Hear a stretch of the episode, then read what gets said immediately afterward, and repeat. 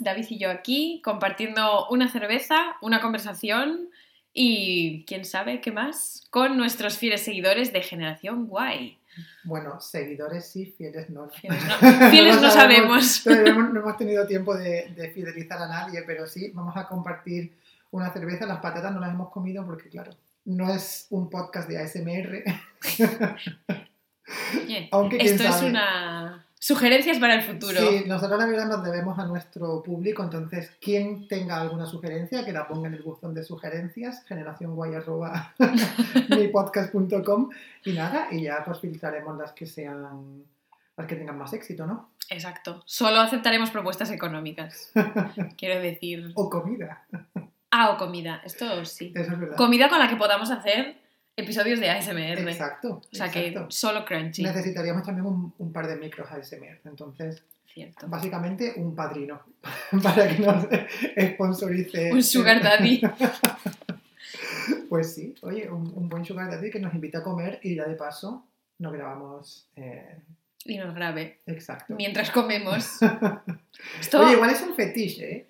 Claro que es. Claro que sí, no Yo recuerdo ver un documental hace años de gente que se excitaba viendo comer como a sus parejas. Ah, sí. ¿Pero les excitaba verlos comer o les excitaba que comiesen y se pusiesen gordos? Porque eso también es un fetiche. Mm, creo que era mm, un poco como half-half. Sí, ¿no? Sí. Porque esa obsesión con la comida, pero el impacto de la comida en el físico.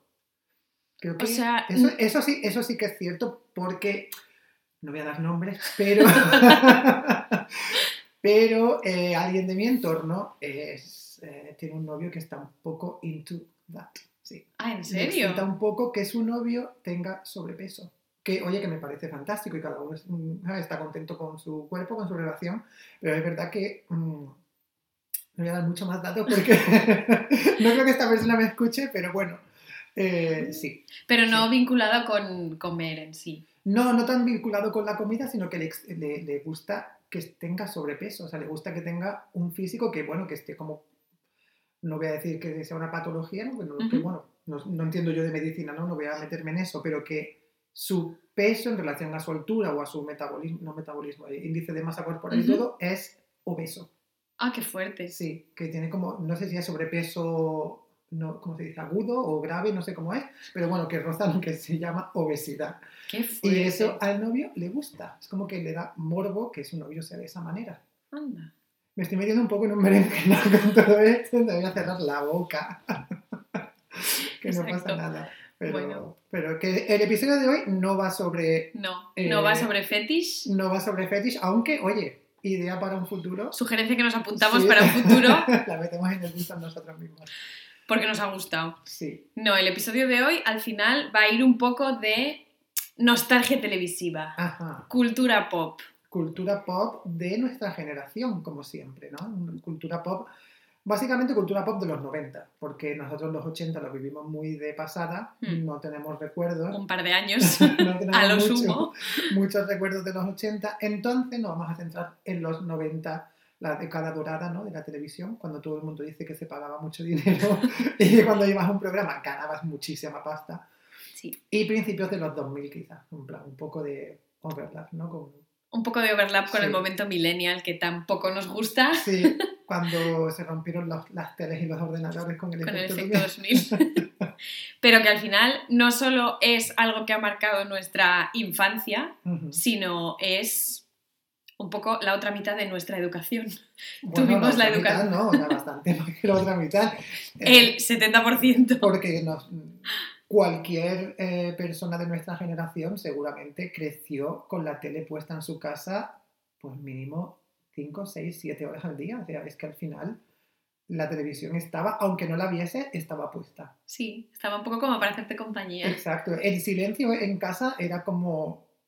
parecía que era algo incómodo, ¿no? Que hubiese un silencio y que tú, que tú estuvieses en casa con alguien en el salón y no estuviese la tele puesta, e, era como una cosa súper extraña. Yo tengo que decir que en ese caso mi familia era un poco atípica. Porque... ¿Eras de, estar sin tele? Éramos de estar sin tele. Mal, sí. mal. Erais una familia de normal. Hecho, no, no éramos una familia normal, precisamente. De hecho, no teníamos tele en el salón. Bueno, ¿y dónde la veías? teníamos como una salita de ver la tele. Ah, bueno, claro Pero, claro, es que aquí viene el kit de la cuestión. Nosotros o comíamos, normalmente si estábamos nosotros, o sea, mis padres y yo, en la cocina, que no había tele, esto es otro capítulo, la gente, las familias que tenían dos mm, teles o más. Pero una tele, la tele de cocina, esa tele como pequeña. Sí, yo en mi casa hay una todavía. En casa de mis padres hay una tele en la cocina. Claro, mientras cocinan se la suelen poner. Y muchas veces comemos en la cocina y, la, tele, la tele puesta, porque esa es otra. Comer sin la tele, en mi casa jamás. Claro, es que en mi casa siempre se comió sin tele. En la cocina no había tele, en el salón o en el comedor, donde comíamos cuando había, venía gente, no había tele. Mm. Y teníamos la tele en una salita que era un poco el despacho de mi madre, que tenía como para la otra parte un sofá, que, y eso era, las horas de ver la tele eran solo de ver la tele. Entonces, obviamente no cenábamos ahí. Entonces éramos un poco atípicos en ese sentido. Yo es que, claro, en mi casa eh, teníamos una habitación que es salón-comedor, o sea, era sala de estar y comedor, entonces ahí estaba la tele y cuando comías ahí, porque no siempre comíamos ahí, comíamos muchas veces en la cocina, porque era más práctico, pero da igual donde comieses que había una tele cerca de ti. O sea, en la cocina había una tele, en el salón había una tele. De hecho, en mi sótano también hay una tele, tenemos un sótano, entonces mi madre nos tenía puestas las videoconsolas y tal. Y ahí siempre jugábamos, ah. Pero también se podía ver la tele. Entonces, cuando tú querías ver algo, algún programa que no te dejaban ver porque a lo mejor no, no era lo que la mayoría quería ver, pues te tenías que, te desterraban una habitación diferente. Y claro, por eso también era, una, era un, un hogar eh, multitelevisivo, teníamos, teníamos varias teles. Qué fuerte. Claro, es que yo esa experiencia de mm, ver algo diferente de lo que estaban viendo mis padres en la tele, nunca la tuve. Mm, Porque en mi casa solo había una tele y ya está. Y era un poco a veces... Mm, momento asamblea, ¿no? En plan, ¿qué vamos a ver en la tele? Pues... No, en la mía creo que no éramos tan democráticos como en la tuya. Creo que quien pillaba primero el mando, que, bueno, quien, también. quien quería ver algo, pues No siempre veníamos la tele los tres, quiero decir. Yo cuando la veía sola, pues veía, yo qué sé, mis cosas de sábado por la mañana. Mm. ¿Y tú tuviste, tuviste tele en tu cuarto? Nunca. No. No, en mi casa solo había esa tele. Yo tele en mi cuarto no recuerdo tener, y si la tuve, eh, creo que fue pues igual por videoconsola o así, pero no recuerdo estar yo en mi cama viendo la tele. Y de hecho aquí, aquí en Berlín, em, bueno, en, ninguna, en ningún sitio donde he vivido he tenido tele en mi cuarto, ¿no? De mi, de mi casa última. Y aquí en Berlín, el otro día, que no te enseño fotos, te la tengo que enseñar, hice cambios. Moví el sofá de sitio, me he comprado un sillón nuevo, he hecho cambios ¿no? en mi salón. Y uno de los cambios ha sido quitar la tele. ¿Y la has puesto en el cuarto? Y la he puesto en el cuarto porque, claro, no tengo otro sitio donde ponerla pero no la veo porque para mí ver la, tele desde la cama me parece una cosa muy rara. Yo me meto en la cama y a lo mejor leo o me quedo en la cama y me quedo dormido de entrada, pero no me pongo la tele.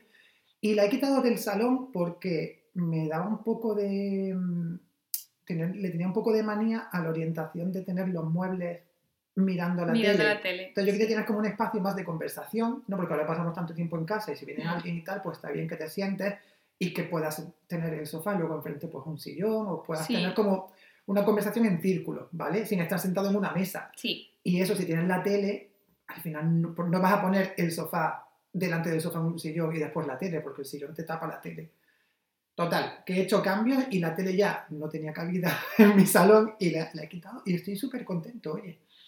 Estoy súper contento de no tener tele en el salón. Es verdad. Yo es que eso es o sea, una cosa que ahora hace poco, cuando mi madre quería hacer lo mismo de cambios en el salón en nuestra casa, yo pensé lo mismo, que ese salón no tenía ningún sentido versus los salones de mis amigos, porque como no tenía tele, ah. los muebles no están orientados hacia nada. Pero claro, cuando no tienes tele, eh, mm, los muebles parecen, bueno, si, si tú estás acostumbrado a un salón con tele, a lo mejor lo notas, pero si no, mm, puedes, o sea, tú lo distribuyes como tú quieras. Claro. O sea, tienes muchas más posibilidades, porque en cuanto pones una tele, ya tienes, muchas limitaciones, ¿no? Para, mm. para ponerlo, sobre todo el sillón, ¿no? El sofá donde te quieras sentar.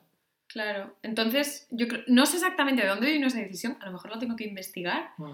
pero ahora haciendo los cambios del salón, mi madre dijo, no tengo, o sea, esto va a seguir así en el sentido de la zona de los sofás y la zona del comedor, pero la tele no la quiero aquí, porque yo no vengo aquí a ver la tele. Y yo, ok. Pero bueno, esto es un poco, ya te digo, atípico. Yo recuerdo ir, por ejemplo, en el pueblo, el salón estaba un poco raro distribuido para ver la tele. Entonces, cuando querías ver la tele, pues tenías como que girarla un poco. Porque ah, si te sentabas en según qué sofá, no la veías. No veías bien. Y esto a la gente le da mucho toque. Y claro, y al final, Ahora hay teles que son como curvas y pues tienen más Sí. posibilidades, pero en ese momento Hombre, eran teles de culo, ¿no? De esas que eran como Que monitores. ni siquiera eran blancas. Eh, Claro. blancas no, eh, Planas. planas. Sí, te entiendo. Pero bueno, no hemos venido a hablar de, hemos venido a hablar de la tele, pero no de la Pero tele. no de la tele, del no tele- aparato. eh, eh, no del televisor, sino de la televisión. Que esta es una cosa que en los 90 se decía mucho en la tele.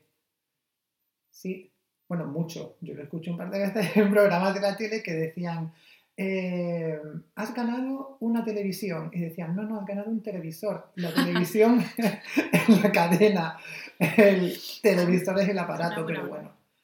Al final verdad. se ganaba una televisión y se callaba la gente. Después, yo creo que años después empezaron a ganar televisiones de plasma. Es verdad. que yo esto ya lo recuerdo más. Pero al final yo creo que era a los hijos únicos como yo, nuestro tercer padre, el televisor, donde, hablando de esto de no tener televisiones en la habitación, etcétera, yo tenía súper localizados a mis amigos, a los que podía ir a ver, al- o a cuyas casas podía ir a, a jugar para ver la tele. para ver la tele. Pero bueno, En plan, desde... Recuerdo una amiga en mi pueblo que íbamos, tenían dos teles y una estaba en la habitación de sus abuelos, en la casa de sus abuelos. ajá. Y claro, nosotros podíamos meternos en la habitación de sus abuelos a ver otra cosa mientras que sus abuelos veían pues la, los cowboys de por la tarde, no lo sé. Y veíamos cosas de estas que no, a lo mejor una película de Hitchcock. Wow. O sea, recuerdo ver los pájaros siendo muy pequeña Mira. y les sigo teniendo terror a día de hoy. Mira. Los Goonies, cosas Ay, de no, estas. Goonies, me encantaba esa peli. Bueno, es que eso es eh, cultura del cine, de, vamos, es cultura del cine de los, esta es de los 80 yo creo, ¿no? Yo creo que sí. Sí, pero recuerdo que la ponían en la tele un montón y yo la Mm. tenía en VHS y la veía un montón. De, de hecho, recuerdo cómo empezaba esa película que era la pantalla esa negra y aparecía como los Goonies escritos en letras blancas y no sé si hacía como zoom para zoom out o zoom in, ¿sabes? No sé si se Mm. iba de la pantalla o se iba apareciendo y se hacía más grande. Pero recuerdo que en cuanto veía la pantalla negra y eso, yo ya sabía que eran los Goonies antes de que aparecieran las letras enteras. Qué fuerte. Sí, sí. Es que al final nosotros, o sea, no había tantas opciones a nivel de cadenas de televisión, porque habría que cuatro, cinco si tenías Canal. Plus, y a lo mejor cuando, no sé si vosotros teníais televisión autonómica, en Sí, claro, Asturias, Canal, Canal Sur, Ah, en claro, Andalucía. en Asturias, yo tenía la televisión de Galicia, Ah, bueno. claro, yo tengo una infancia un poco especial. La televisión de Galicia, ¿cómo se llama el- la cadena autonómica? Televisión de Galicia, Tal cual. TVG, sí. Sí, ay, es que hay un programa, no sé, tengo en la cabeza un programa de la televisión gallega. ¿Cuál es un programa así que era muy conocido? Un programa de los viernes noche, como de actuaciones musicales. Sí, pero Luar. bueno, yo no sé qué día era porque yo, claro, no la veía. pero- Luar se Luar, llama. exacto, sí, he visto mucho. Donde Galloso llama a la gente a las 2 de la mañana cuando acaba el programa. Y la gente se caga en todos. Y la gente dice, Sí. Galloso, no son horas de llamar, ¿eh? Pero llama para regalar algo, para hacer algo en plan putada. Me imagino que tenías que decir, era uno de estos clásicas llamadas que, te, que tú tenías que coger el teléfono y decir como un password o algo así. Ah, como que te hacía una pregunta y ellos ya habían dicho la respuesta que Sí. tenías que decir. Algo así era. Qué mítico, ¿eh? No lo tengo claro. Pero tenía, o sea, yo creo que lo hacían incluso con la guía de teléfonos, porque decía, vamos a llamar a un número al azar. Fíjate. ¿Tú crees que eso, hoy, hoy en día existen la guía- las páginas amarillas, la guía de teléfono? Yo creo que bueno, no. yo creo que no, porque la gente ya no tiene teléfono. Porque la gente no tiene fijo. Es verdad. Fíjate. Pero Bueno, recuerdo los anuncios en la tele, volviendo a la, Ajá. Al tema que nos ocupa. Porque al final, no solo, claro, al haber tan poca mm, variedad De cadena. de cadenas y mm, a lo mejor no tanta variedad de programas, pues nos tragábamos no solo los programas, o sea, no, son no, so- no solo los programas son parte de la cultura, sino que también los anuncios son parte de la cultura. Es verdad. Y además no querías cambiar por si te perdías luego, Mm, porque a veces pensabas, uy, van a poner muchos anuncios y cambiabas y de repente había algo que era relativamente interesante y a lo mejor se te iba un poco el tiempo, volvías y ya había empezado Y ya lo que estabas otra viendo. vez. Sí, Fíjate. Y es verdad que antes eh, había mucho programa en directo. cierto. Que sí. ahora yo no sé si, bueno, sigue habiendo programas. O en falso directo. O en falso directo, Mm. sí, pero antes eran, había mucho programa en directo que, de hecho... Que por- podías llamar. Exacto, por, sí. me acordaba porque cuando has dicho lo de Luar y, y las bromas de teléfono y tal, bueno, las bromas, las llamadas de teléfono, es que era, era en, tiempo real, sobre todo los programas que eran por la noche, de fin de semana, ¿no? De viernes noche y tal, y los programas que eran de mediodía. de que eso también a día de hoy sigue siendo en directo, pero recuerdo, por ejemplo, los programas en El plan... diario. No, hombre, los programas en plan, eh, pues, eh, María Teresa Campos por las mañanas, Ana Rosa, Ah, claro, hoy sí, es sí. Susana Griso y Ana Rosa sigue, ¿no? Pero esos programas que también siguen siendo en directo, Ay, pero había mucha, yo pienso que había mucha más televisión en directo antes. Sí. Yo una cosa que siempre quise hacer, eh, que era el tema de los falsos directos, que a mí era una cosa que me explotaba el cerebro cuando era pequeña, no lo entendía. Y claro, me pasaba con algunos tipo Luar, pero a lo mejor Luar no, pero otros, yo qué sé, pues es que no recuerdo cuál era el de José Luis Moreno, el del sábado por la noche. Noche de fiesta. Noche de fiesta, claro. Sí, Sí, sí. que Noche de Fiesta era en falso directo, entonces, pues de repente mm, la gente se iba a las 5 de la tarde vestida de gala a grabar un programa de Noche de Fiesta. Me parecía lo máximo. En lugar, lo que sí sé que hacían en falso directo, porque tengo una, no diré nombres tampoco, Tienes un contacto. tengo un contacto que fue al lugar, bueno, tengo varios, porque nosotros estábamos muy cerca de Galicia, pero unos en concreto fueron de público y tenían que ir vestidos de gala porque era un programa de Navidad y lo grabaron tipo en noviembre. Ah, vale. Entonces tú ibas a celebrar, era un poco como en Friends, cuando, Cuando hacen la celebrar. falsa noche vieja. Sí. Y creo que era- a lo mejor era Nochebuena o algo así. Y, a mi madre, claro, me lo intentaba explicar y yo pensaba, qué fuerte. Y estás ahí, tienes que fingir que es otro momento. Y, y es verdad que cuando era falso directo, creo que la mayor diferencia, al menos cuando es en directo real, siempre se aseguran de decir la hora. es Siempre verdad. dices, son las 11 y 17 minutos de la noche para que sepas que no está como cronometrado y calculado que más o menos va a ser esa hora. Exacto. Te dicen siempre como la hora exacta. Que eso lo hacen en muchos programas del estilo, del estilo en plan, por ejemplo, el juego de la oca, Es verdad. Furor. No sé si Furor. Furor era en directo o grabado. Furor era grabado. Era grabado, Sí. no puede ser. Pero el juego de la oca yo creo que era en directo, ¿no? Ostras, no me acuerdo. Diría que no. O no, porque claro, con tanta prueba y tanta cosa que tenían. O sea, no recuerdo, recuerdo muy, muy pocos programas en directo porque incluso los de mm, fin de año Sí. te- tienen una parte en directo y una parte grabada. Entonces era como muy obvio mm, la parte que estaba grabada, en la que venía pues David Bisbal, Manolo Escobar, quien fuese, y la parte grabada, no, la parte en directo, perdón, que era mm, cuando de repente a la una cortaban porque tenían que dar las campanadas en Canarias. Ah, claro. Y entonces corta y estaba hecho como, claro. Era un poco este mismo ejemplo, la gente vestida con vestidos de esos de raso, grabando a lo mejor el 17 de noviembre. Me encantaría haber ido a un programa de esos de público. A mí también. Me encantaría. Yo siempre quería ir. ¿Tú qué programas veías de pequeña? Bueno, de pequeña, vamos, vamos a un poco a contextualizar. De, De... Del 90 a los 2000, en esa década. Los primeros que recuerdo seguramente eran las series de dibujos que veían.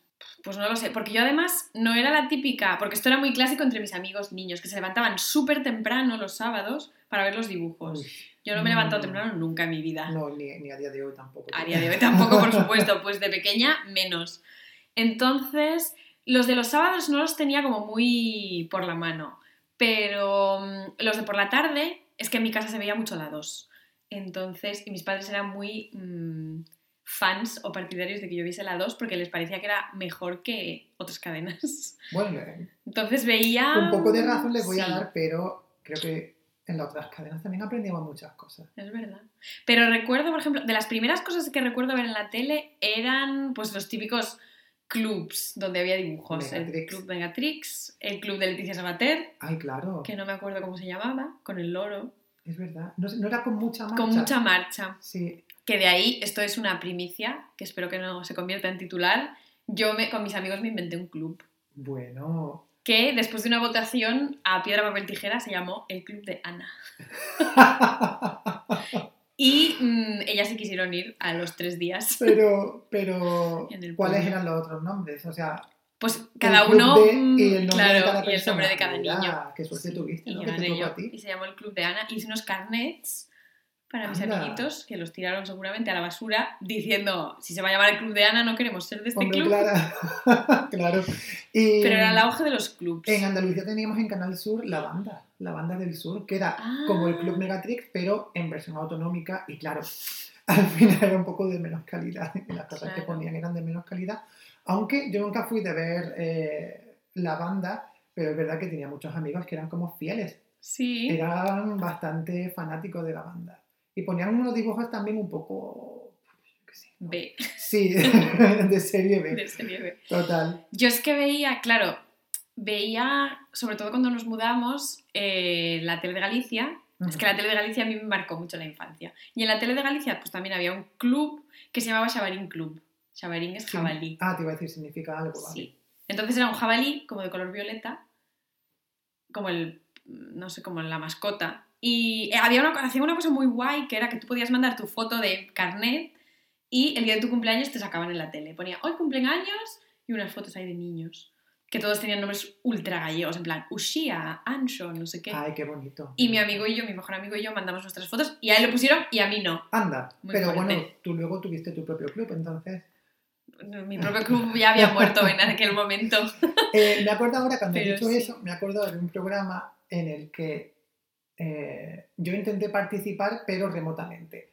¿Tú te acuerdas del juego del Euromillón? ¿Se llama el juego del, Euro- del Euromillón? El que presentaba Paula Vázquez cuando Sí. fue el cambio de peseta a euro.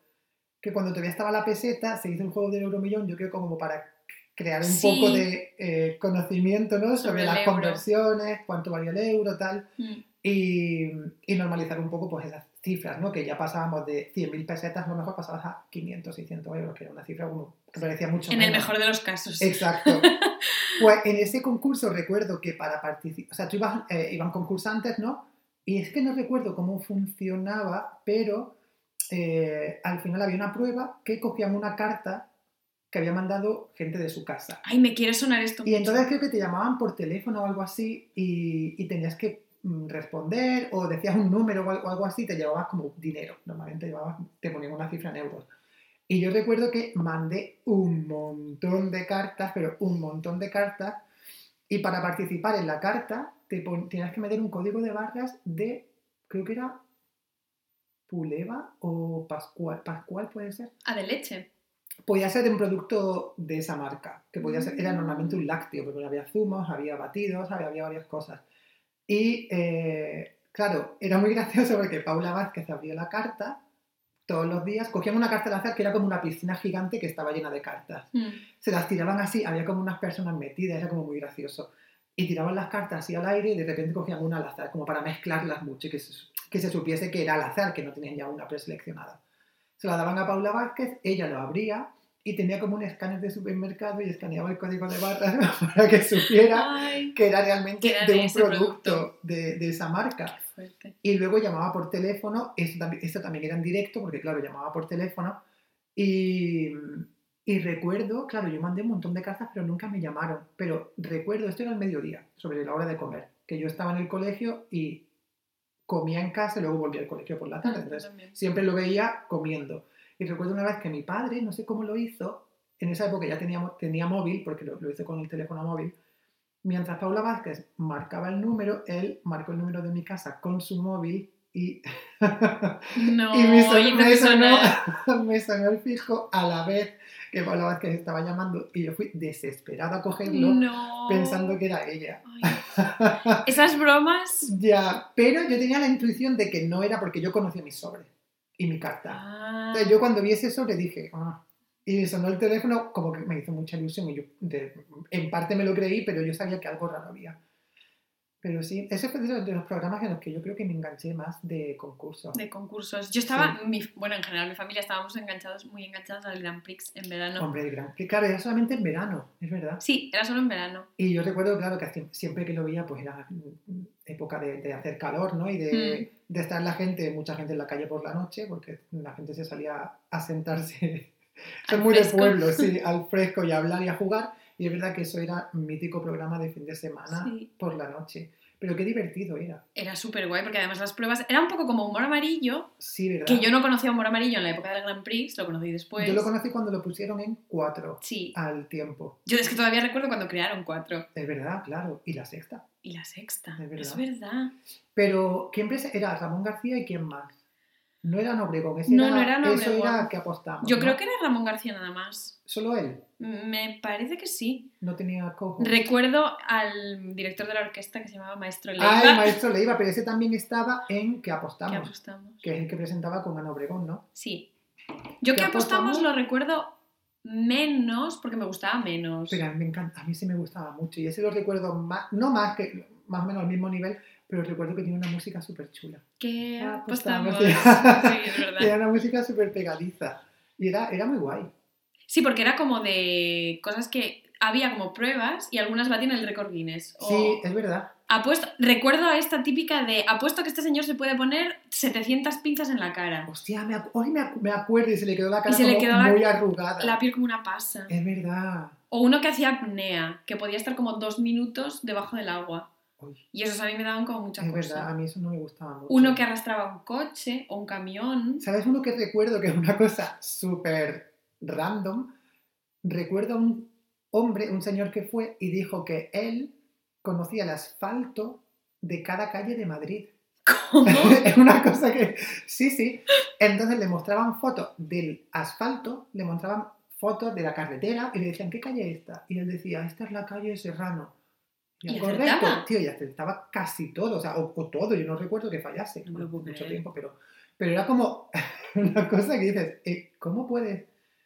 Yo no, no lo llegaba a entender, pero sí. Le enseñaban diferentes fotos y él decía que calle de Madrid era por el suelo. Qué fuerte. ¿eh? Eso es que Gente ese era, el contenido, ese era el contenido que merecíamos en los 90, ¿eh? Sí. Además de. Yo los fines de semana sí que recuerdo. El programa que más más recuerdo era Furor. Hombre, presentado por Alonso Caparrós, sex symbol de los 90 y luego ¿Por venía menos. qué? Es verdad. Pero creo que era, bueno, es de Almería. O su ¿Alonso familia, sí, o su familia de Almería, bueno, pues yo soy de Almería, para quien no lo sepa. y creo que eh, yo siempre escuchaba a la gente decía, sí, Alonso Caparrós que es de Almería. Y además Caparrós es un apellido muy de Almería también. Ah, mira. Y bueno, que igual era su familia que era de allí y él Ujú. no, pero bueno, que yo siempre lo he asociado como, como Almería. Pero Furor era súper divertido. Era muy guay. Yo además recuerdo que cuando volvías el lunes a clase, comentabas Lo comentabas. Sí, en plan de, ¡ay, ganaron las chicas! Los y no las sé chicas, qué. sí. Mini punto, punto. No recuerdo mucho a la gente, porque participaba gente famosa. No recuerdo muy bien. No recuerdo yo quién iba a ese programa. Exacto, los invitados, así, pero, pero sí que recuerdo, por ejemplo, lo de cantar una canción con la palabra, Ah, es verdad. yo Te qué daban sé, como botella. palabras clave, sí. O la patata caliente, que jugaban mucho a eso también. Que se la, ¿La patata caliente era de furor? ¿No era de Furor? Yo es de Grand Prix, Ah, es verdad, es verdad, lo he ligado, sí. Era del Grand Prix. es verdad. Y en Furor, ¿qué más hacían? Era mucho de cantar. Sí. Era mucho de cantar, pero ¿qué más hacían? ¿Sabes de qué me estoy acordando ahora? Que no era de furor, pero que era un programa que me encantaba, la parodia nacional. ¡Ay, qué bueno! Era muy bueno, ¿eh? Que, según has dicho lo de cantar. Que lo presentaba Constantino Romero Sí. y luego no lo presentó alguien más. Ay, no lo sé. O creo que era siempre él. No me acuerdo. Creo que era siempre él, que él también presentaba Alta Tensión en los 90. Sí, Alta Tensión, uno de mis programas favoritos. A mí me gustaba mucho también. Creo que. Y yo lo recuerdo como un programa que no tenía éxito, pero. No tenía pa- nada de pero- éxito, no, pero yo creo. que- Yo creo, que, fue al contrario. Yo creo que al parecer fue un programa eh, que, lo, que lo petó bastante. Sí. Pero yo lo recuerdo como un programa muy nicho, que lo veía muy poca gente. Ya, yo también, o sea, yo. lo recuerdo como de hablarlo con mis amigos y que la gente era como, ¿what? Sí, quizás en, Pero- en gente de nuestra edad en ese Sí. momento no lo veía mucha, pero luego quizás adolescentes. Era como clásico verlo. en ver- un verano tengo como ese recuerdo de ver Alta Tensión al volver de la playa, Me gustaba. patrocinado por Bosch. Era Las bombillas, creo que sí.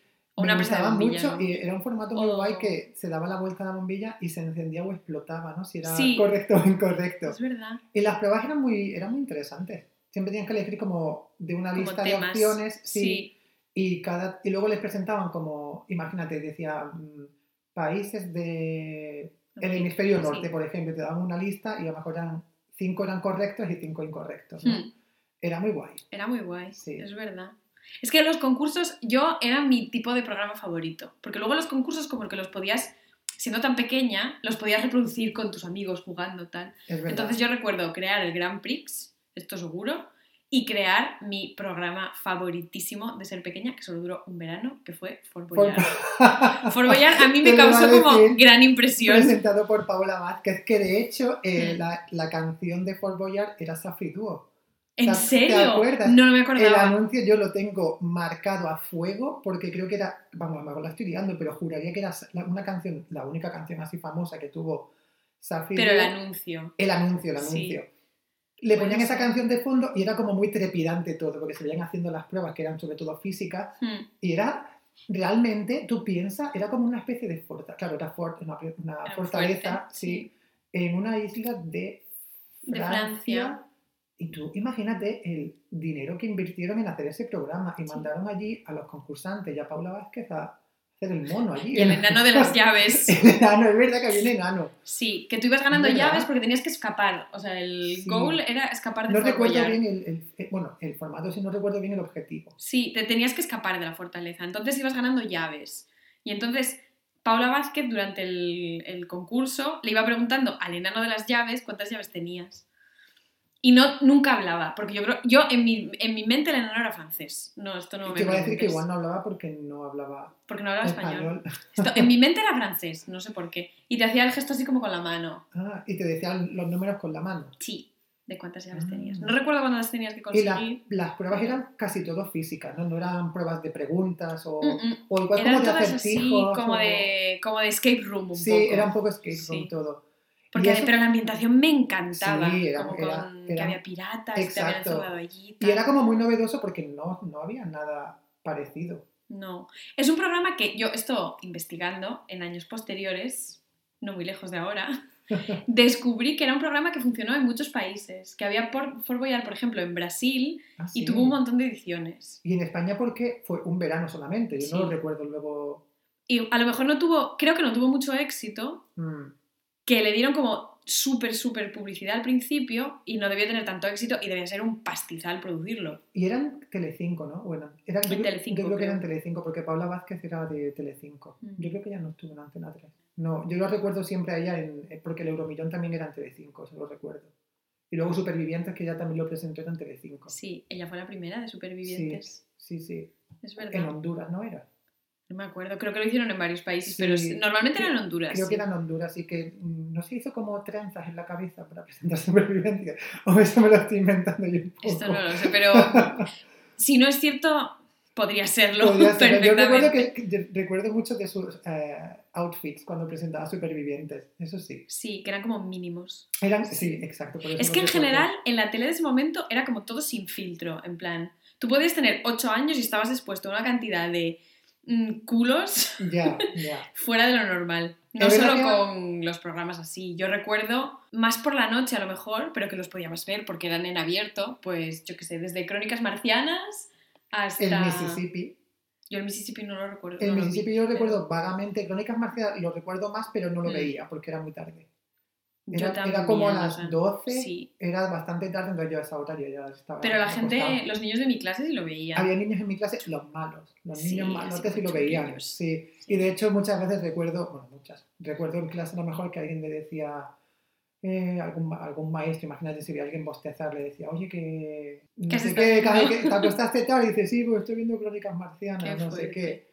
Mi madre se enfadaba Te mucho con hablo de, de lo veían. 11, 12 años, ¿sabes? Sí. Que éramos bastante pequeños. Éramos bastante, bastante Sí, pequeños. Y ese programa era de... mm, Alto eh, contenido sí, erótico. Y no solamente erótico, era contenido bastante eh, controvertido Hombre, también. sí. Tenía bastante, sí, era contenido erótico, pero también un contenido mm, que no era para niños, vamos. Yo recuerdo una de las primeras cosas que vi, y además era un día que estaba enferma, entonces no tenía que ir a clase el día siguiente. Y me acuerdo que me levanté para que mi madre me hiciera pues lo típico, leche con miel, Ujú. y estaba y me puse crónicas marcianas a ver lo que había tenía eso 12 años 13 años. Y estaban haciendo como un review de un programa que era como Gran Hermano pero se llamaba El Gran Polvo. Uy, no recuerdo yo eso. y yo creo que nadie lo vio. Pero era español el programa. creo que sí.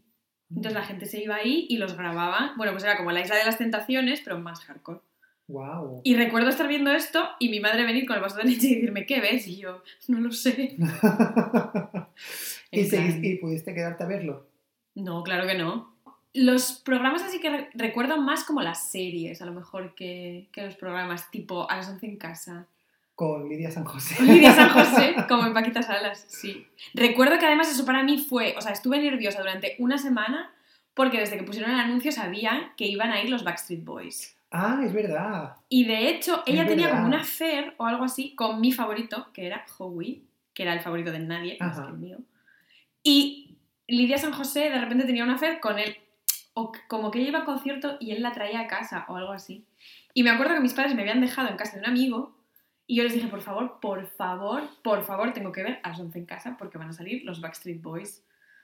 Yo era muy pequeña, a lo mejor tenía 7 años. Fíjate que yo creo que esa serie no llegué a verla, pero hay- esa es la prueba de que en la tele de los 90 había mucha pasta, tío. Sí, Porque ¿quién, ¿qué serie de España se podía permitir pagar a los Backstreet Boys para que aparecieran? y para que interactuaran en la serie, que no solo iban a cantar.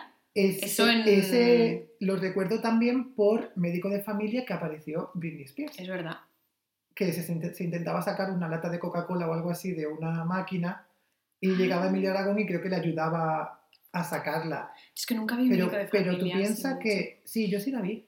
Y piensa, Britney Spears en los 90 era lo más, y Backstreet- los Backstreet Boys también. Era como la Rosalía de ahora.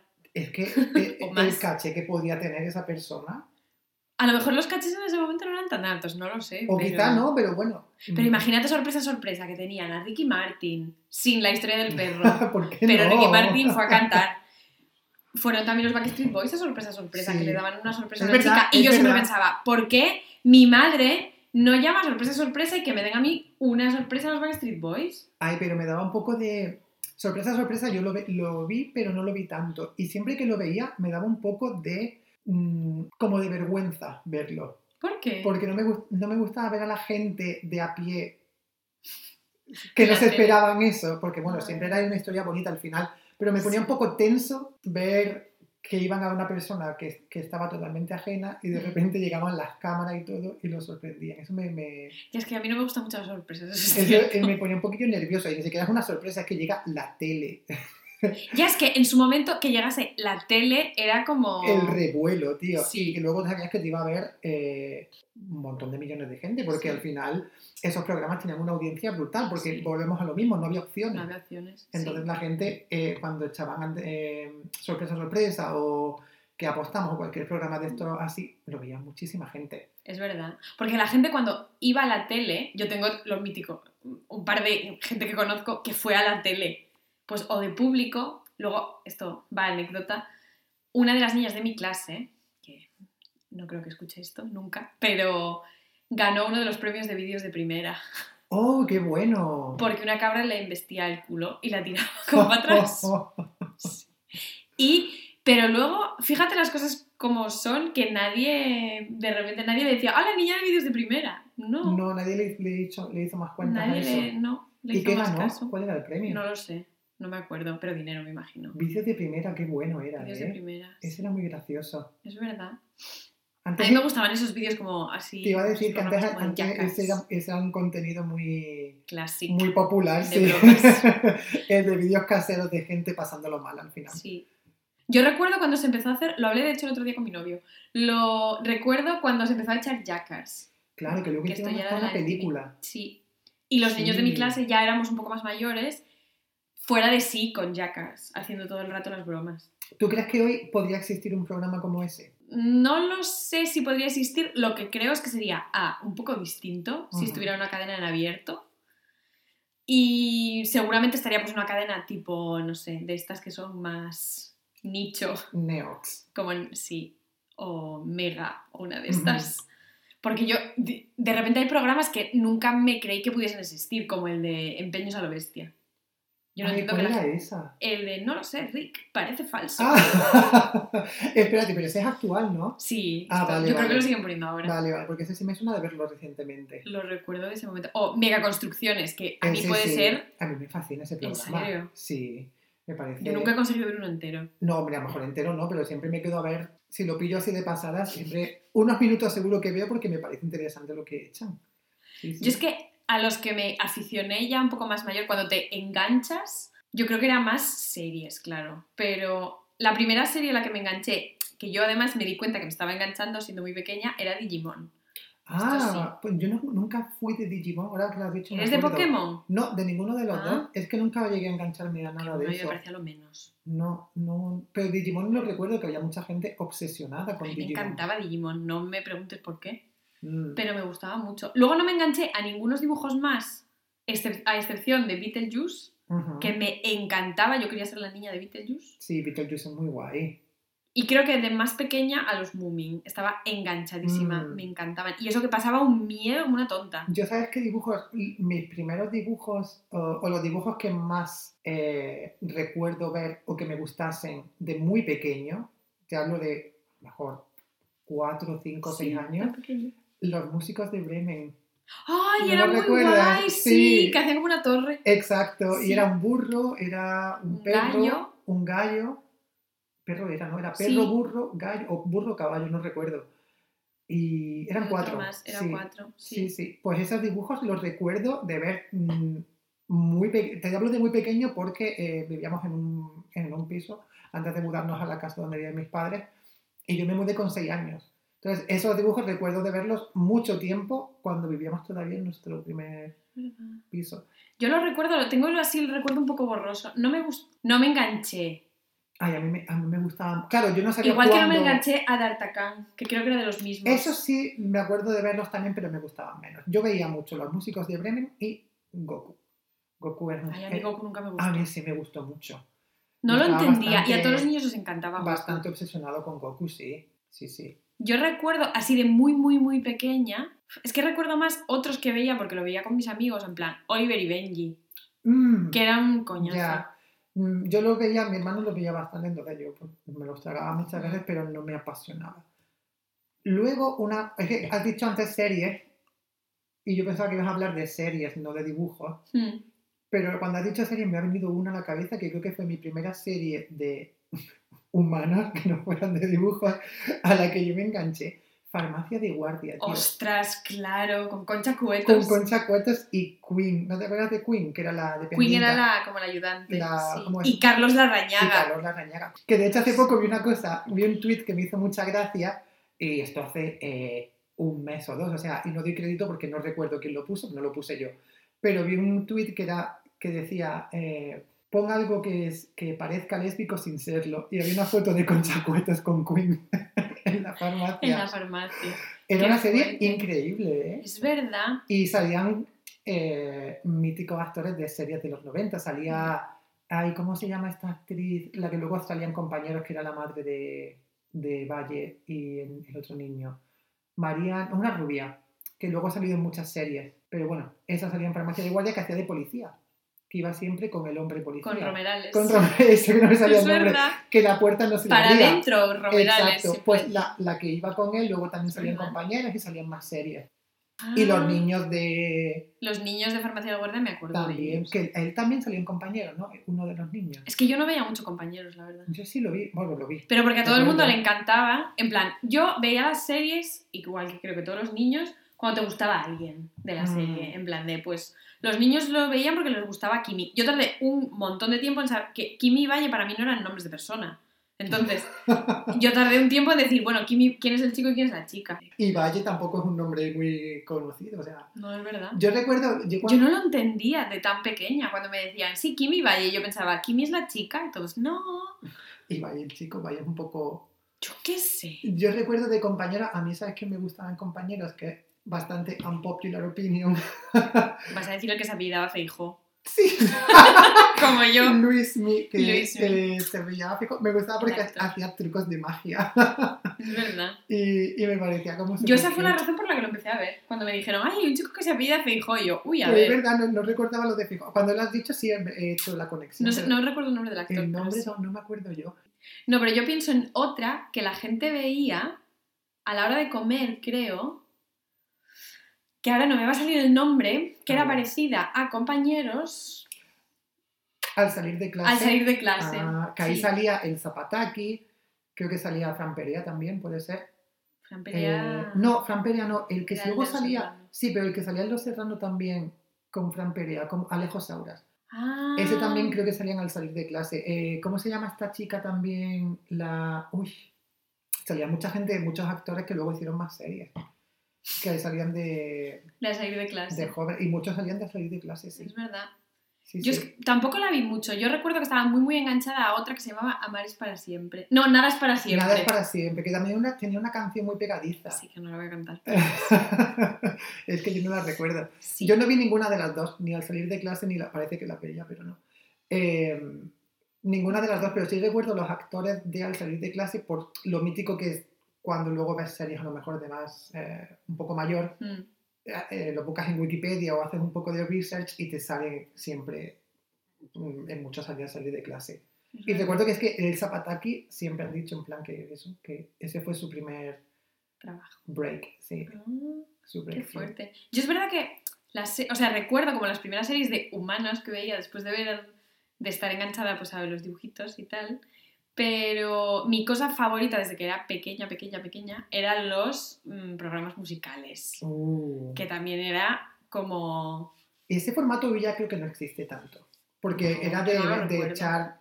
eh, pero dices programas, programas musicales de poner videoclips y comentarlo o de llevar a gente a de cantar. llevar a cantantes, Ah, vale. en plan música así. Música así era mi programa Ah, favorito.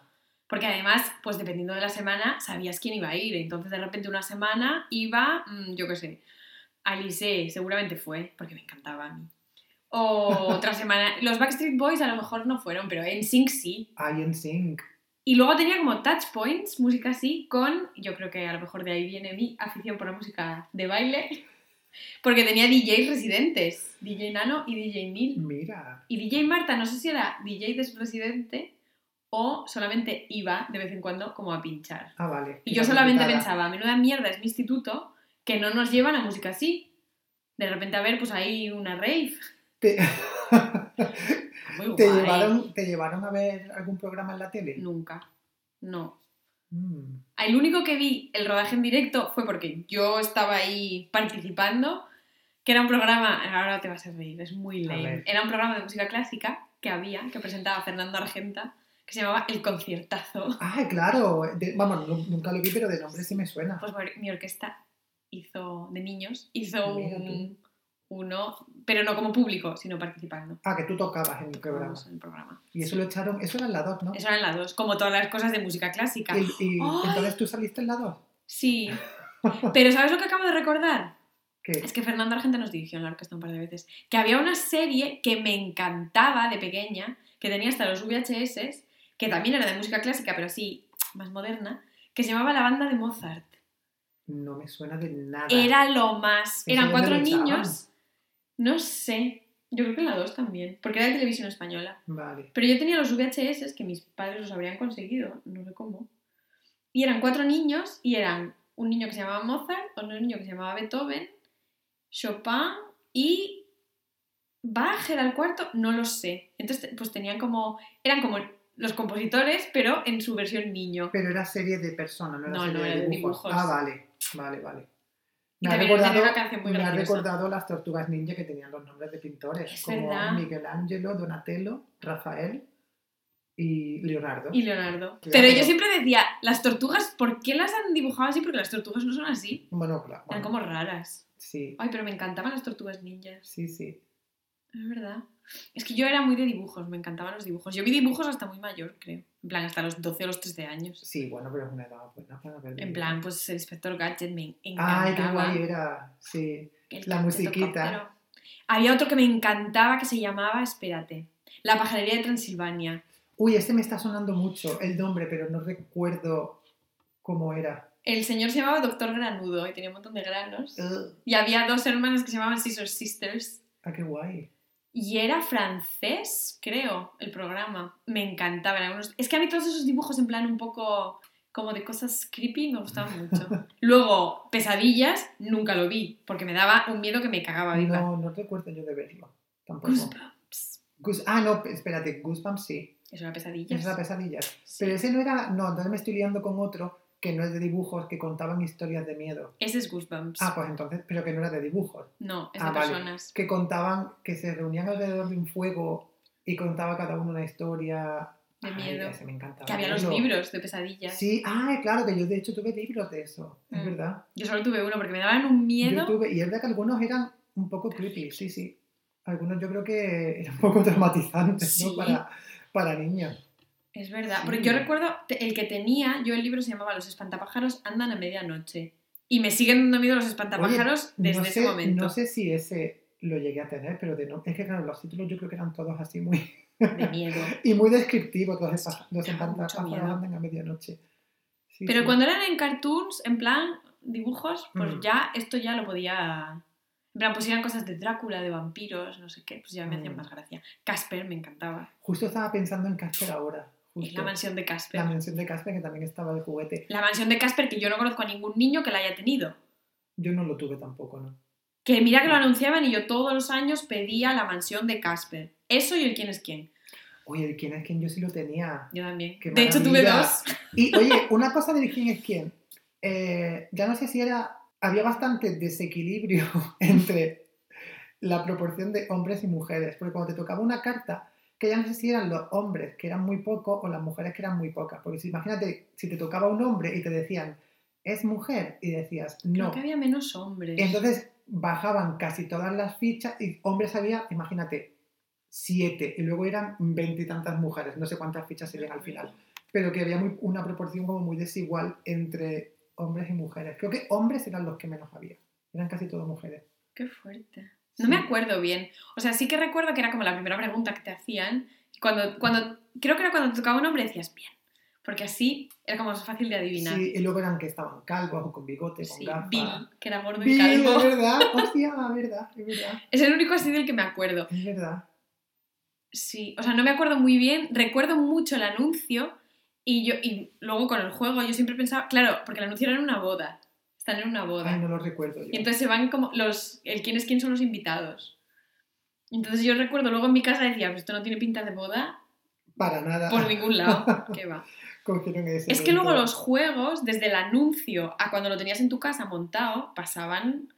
Había un gap. Sí, no. Porque yo recuerdo comprarme la herencia de tía Agata, Pero que además yo lo, hablamos, lo, vimos- lo hablamos antes. Yo lo tuve, sí. Y era súper guay, pero jugabas una vez y ya está. O sea, Sí. se había acabado un poco la Y era muy magia. guay, claro, pero es lo que tú dices, en la tele lo pintaban evidentemente. Hombre, pues como una novela de Agatha Christie. Sí, pero era- me acuerdo cuando, cuando luego lo montabas, que era el, el tablero, un cartón, que era la pared, que tenía como un huequito también, así Sí, un poco raro. que te podías caer por las escaleras. Exacto, estaba la escalera, la lámpara que se caía, una Es estatua, que, tam- también te caía encima. Bueno, claro, era que te morías en cualquier momento en esa mansión. Es verdad. Eh, ¿Y cuál era el, el objetivo de ese juego? Porque ya no recuerdo. Movías fichas, te podía caer algo encima, pero es que no recuerdo muy bien. Yo es que creo que tenías que... Salir de mm, la casa o algo así, o Yo entrar y no hacer algo. Creía que era que estabas intentando descubrir un asesinato, pero no me acuerdo. es Cluedo. Ese es Cluedo, es Sí, verdad. te están liando. Pues no Cluedo también lo tuve, pero no. en- Jugué a de Cluedo sí me acuerdo. De hecho, Cluedo me, me, me regalaron a mí un Cluedo, o, o tenía yo un Cluedo en Londres y jugué hace unos años, hace recientemente. Y es guay. relativamente poco. Es muy guay. De, de pequeño yo creo que me parecía menos divertido y cuando jugué ya de adulto éramos bastantes, imagínate, éramos eh, seis o siete personas, hicimos grupos de dos, pa- parejas, y jugamos y es muy divertido, ¿eh? Es muy, muy divertido. Porque lo que tienes que hacer es eh, como que vas descartando dónde se ha podido matar a la persona o- y con qué herramientas, en función de lo que Mm. tú ves que tienen los demás y lo que tú tienes. Entonces vas haciendo como descarte. Qué guay. Eh, Ah, pues yo y- pensaba que ese era lo de la herencia de Tiagate, pero igual me estoy equivocando. Yo creo que tenías que salir. Yo recuerdo que estaba la puerta de la como Sí. que en el tablero estaba dibujada la puerta de la mansión y yo creo que tenías como que salir, creo, pero ya vamos. Pero sí es verdad, porque es que los- de los anuncios a la realidad, Mm. muchos tenían como un disclaimer que tú de pequeño pues no te enterabas bien de viene sin tantas figuras. Ah, sí, o- es verdad. Y luego tenía una Barbie yo con los pies planos, que era la Barbie patinadora sobre hielo Anda. y para la que le sirviera... Tú sabes cómo eran los pies de las Barbies, ¿no? Sí, que claro, para poner los tacones tenía el pie así como en ángulo, ¿no? Sí, y de repente mm, yo, mis padres me compraron esa Barbie, yo le quité las botas de ice skating que llevaba y tenía unos pedazos de pies planos enormes que esa Barbie nunca... Solo se podía poner esas botas. Esto para mí fue un La trauma. pobre. Nunca se pudo poner pues ni unas bailarinas, ni unos tacones, ni nada. ya- Tenía unos pies... O sea, yo creo que... encasillada sí, en, pies planos. en pies planos. Es verdad. pobre. Y esto me acuerdo que no lo decían en el anuncio, ¿ves? Otro disclaimer muy mal. Mm. que tenían que haber puesto. Porque había otros juegos que yo, por ejemplo, en línea directa, que siempre lo quise, Ah, claro. que te llamaba tu crush. Y diseña la moda. Diseña la moda tuve tres. Yo, yo no, no, no lo tuve, pero recuerdo que una de mis vecinas lo tenía y me encantaba lo del carboncillo. Era como una Era sensación. más. Sí, me encantaba. Pero tenía muy pocas combinaciones de vestido. Hombre, claro, eran como seis. No sé, era como una rueda, ¿no? Creo que sí. Eh, bueno, seis no serían más, porque, bueno, vamos, tampoco muchas más. Pues hubo unas navidades que a mí me regalaron como, no sé si tuve dos o tres. Tenía uno que era falso, que no era diseña la moda, el oficial, que era diseña tus vestidos. Y eran con unos vestidos distintos Mm. y más cutre, con unas caras un poco feas. Uh, Pero una cosa que a mí me encantaba, que no eran juegos juegos, pero que a mí todos esos mm, anuncios era yo el target perfecto porque me lo quería comprar siempre, era lo que te daban con el colacao. La Vaticao, La Vaticao, la sí. Caraucao. es verdad. Ay, me encantaba, Oye, no hemos, hablado de, no hemos hablado tanto de anuncios, Es verdad. porque el, el Colacao, el anuncio de Jesulín, que Esto es una cosa que hemos redescubierto gracias a este Instagram, ¿cómo se llama? Nostalgia, Nostalgia Millennial. Sí, el- ese anuncio, poco traumático. pero ese lo vi yo recientemente, no sé por qué, creo que lo vi recientemente por eh, el conflicto campanario Esteban. Ah, y recordaron el anuncio de Creo, juraría que, no sé si lo recordaron, eh, que estaba Belén Esteban hablando, no sé qué, no sé cuánto, y estaban hablando de Jesulic y no sé si pusieron eso de fondo o si yo buscando ya información de, haciendo mi research de este tema, eh, tropé con eso, pero recuerdo que hace menos de un mes, eh, lo vi de- no vi el anuncio entero, pero lo vi de pasada. Qué fuerte. Sí, sí. Pues sí, era muy traumático con Jesulín diciendo, me da fuerza para torear, Y otras Y- cosas. en plan con niñas en el instituto. Y casi comiéndole la boca a una mujer sobándola. O el anuncio del colacao de los negritos, que eso también era un poco... El de los futbolistas que cantaban la canción. Que era Rivaldo, Roberto Carlos y Romario. Claro, era diría. un poco racializado, ¿no? Porque eso no podía cantar una Esto sí lo persona hacen ahora mismo en la televisión. Bueno, y la canción ya no, Hombre, tiene la canción era terrible. por supuesto. Es verdad. Pero a mí las cosas que te daban con el colacao me encantaban de pequeña. Tenía mucho, tenía mucho gadget, tenía muchas cosas que... Que luego no funcionaban nada. Yo tenía lo que era para cantar, que era un micrófono, se llamaba Karaokao, me voy a acordar siempre. Y funcionó el micrófono tres días. Que era como un tanque que estaba adscrito ahí, Ah, sujeto, ¿sí? un micrófono, y cantabas mientras bebías colacao, por lo visto.